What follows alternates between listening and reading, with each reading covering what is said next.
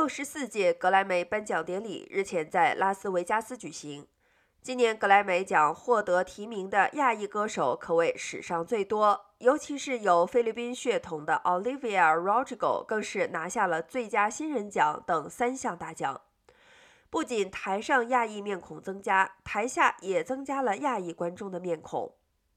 亚裔名人堂 CEO 谢明锦为格莱美奖的投票人和理事，他说：“格莱美有一万多名投票人，其中亚裔只有一百多人。